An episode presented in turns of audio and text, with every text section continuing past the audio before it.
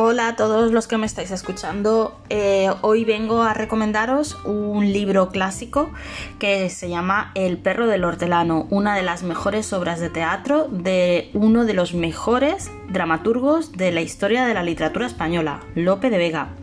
En El perro del hortelano encontrarás un triángulo amoroso em, entre Diana, Teodoro y Marcela, una historia apasionante que te gustará muchísimo por el gran sentido de humor que demuestra entre sus diálogos.